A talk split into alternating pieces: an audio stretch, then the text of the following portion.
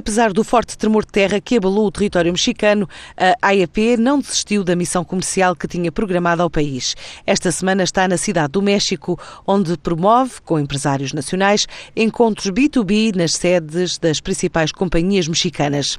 Este é considerado o segundo mercado da América Latina. Estima-se em 500 milhões o valor das trocas comerciais entre Portugal e o México, sem contar com importações e exportações de petróleo e produtos refinados. 53 mil milhões de euros foi o valor do fluxo anual do mercado entre a União Europeia e o México em 2015, ou seja, mais do que duplicou desde 2005.